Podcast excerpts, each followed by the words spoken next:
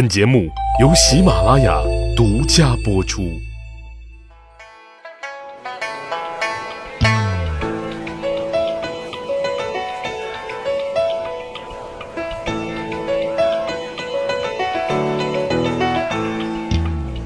去扒历史，增长见识，密室趣谈，在下大汉。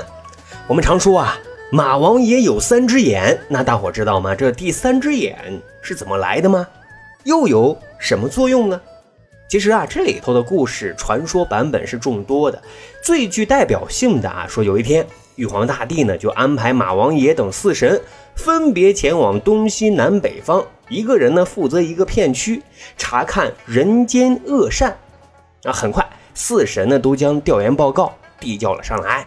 玉皇大帝一看，除了马王爷分管的片区啊是有恶有善，其他三神上报的片区则是喜气祥和一片呀。玉皇大帝呀大吃一惊，认为这不符合人性啊，于是呢就安排太白金星前去复核。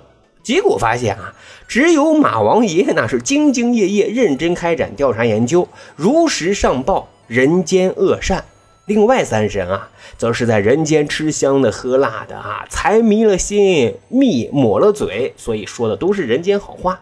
为了表彰马王爷公正无私、廉洁奉公，玉皇大帝呢就赐予他一只竖着长的眼睛。哎，从此呢，马王爷就有了三只眼睛啊。从此以后呢，就变得更加的明辨是非、明察秋毫。所以呢，民间就流传三只眼的马王爷。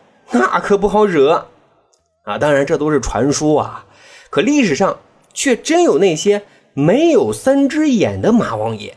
那他们凭借自己的才识、智慧以及独立思辨，破除谎言和迷信，成了谣言的粉碎机呀。汉光武帝时期啊，有一名臣名叫宋军，他在出任九江太守的时候啊，听闻当地有一县。啊，有两座大山，山上呢有一个祭祀山神的供奉祠，当地的人呢特别的信奉啊。有别有用心的巫师呢就造谣说，必须啊要给山神娶媳妇儿啊，山神呢才能够保佑众生。于是呢，这些巫师啊就开始张罗啊，从当地老百姓家的适龄女孩子当中为山神挑选媳妇儿。最要命的是，这种选妻制度啊已经成为一种惯例。造成当地普通老百姓间啊，适龄男女都不敢正常结婚，为什么呢？因为山神还没有选媳妇呢，你怎么敢擅自成婚呢？宋军上任之后啊，觉得这个事儿就非常的荒唐啊！为什么要让一个妙龄少女成为一个虚无山神的祭祀品呢？还为什么光霍霍老百姓家的孩子呢？于是啊，他就下了一道命令，规定。今后凡要给山神娶妻者，人选必须是巫家之女，勿扰良民。各位啊，这政策发布之后啊，这帮鸡贼的巫师们，嗨，就再也没有张罗过给山神娶媳妇的事儿。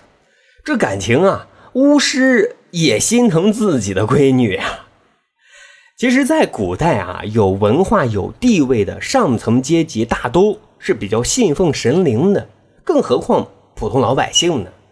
明朝时期啊，在云南的鹤庆有一个玄化寺，这个寺啊特别特别的灵，号称是有求必应。最主要的原因就是寺里啊有一个佛像被尊为活佛啊，每到集会的时候呢，动辄几万人都来上香。香火是非常旺盛的，更夸张的是，有些信徒甚至啊是砸锅卖铁，争着抢着用金漆镀佛像的面部，以表达自己的虔诚之心，来求心想事成。这么一来啊，这个佛像的面部就更加的圆润饱满、金灿灿的啊。这一年啊，新提拔的云南副使林俊就来到了鹤庆，他却是一个坚定的无神主义者啊。也担心有人借宗教名义谋乱，听闻动辄有数万人聚集，就命人啊要将佛像给烧毁了。那这下可了不得啊！就有人鼓动信徒请愿啊，万万不可以烧掉佛像。哎，这个时候又恰逢遇到了电闪雷鸣，下起了大冰雹，他们就开始造谣说啊，你看吧，这是惹怒了活佛，活佛发脾气了，遭到报应了吧？可是林俊啊，依然要求烧毁佛像。这下再看啊，火呢是越烧越大，但是冰雹哎却越下越小，最后还停了。最后啊，这个焚烧完之后，佛像还融得了黄金数百两。啊，邻居呢就把这些钱财全部都交给了官府，帮助那些贫穷的人啊缴纳自己所欠的那些赋税。哎，这么一来啊。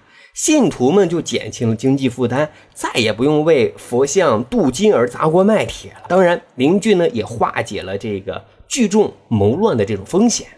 在古代啊，还有很多自然的现象，经过包装就成了神秘事件。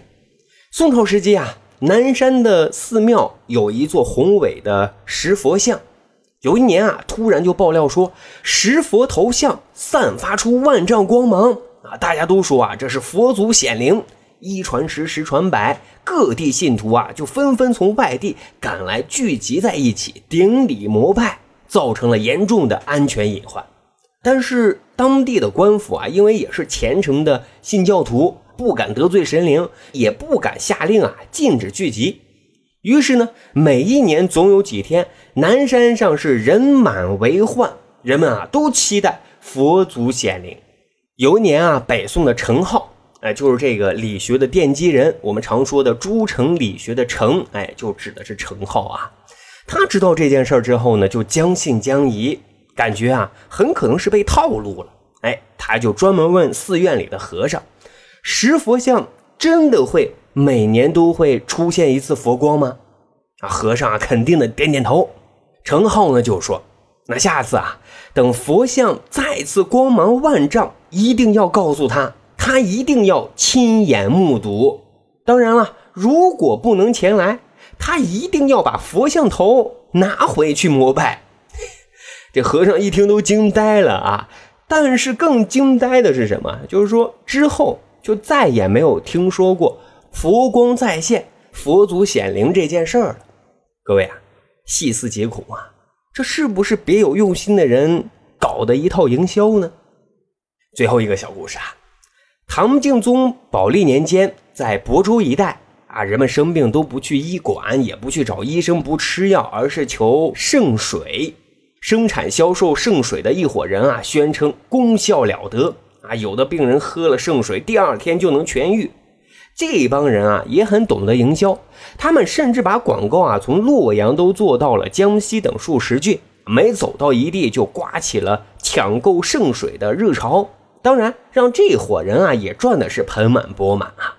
这事呢就传到了唐朝名将李德裕的耳朵里啊。李德裕不信鬼神，认定这伙人啊肯定玩的是骗子的把戏，哪有喝圣水包治百病？他当时啊在浙西啊，为了揭露这伙人的谎言，就命人在市场当中支了一口大锅，然后呢把买来的圣水啊倒了进去，又把猪肉。放进去，然后又对大家科普说：“若圣水也，肉当如故。”啊，就是说，如果这是圣水，猪肉根本就煮不烂。可结果却是啊，大火烧开，不一会儿，猪肉呢就被煮熟了。哈，老百姓眼见为实，这才醒悟过来啊，再也不能信广告，得看疗效。各位啊，其实生活当中，我们啊都没有马王爷的三只眼。花花世界也真的特别惹人眼啊！所谓三人成虎，有时也是防不胜防。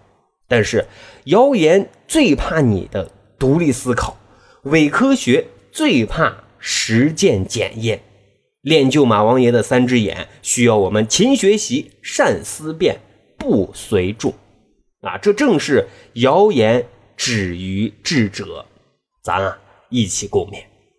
好。这就是咱今天要讲的密室趣谈。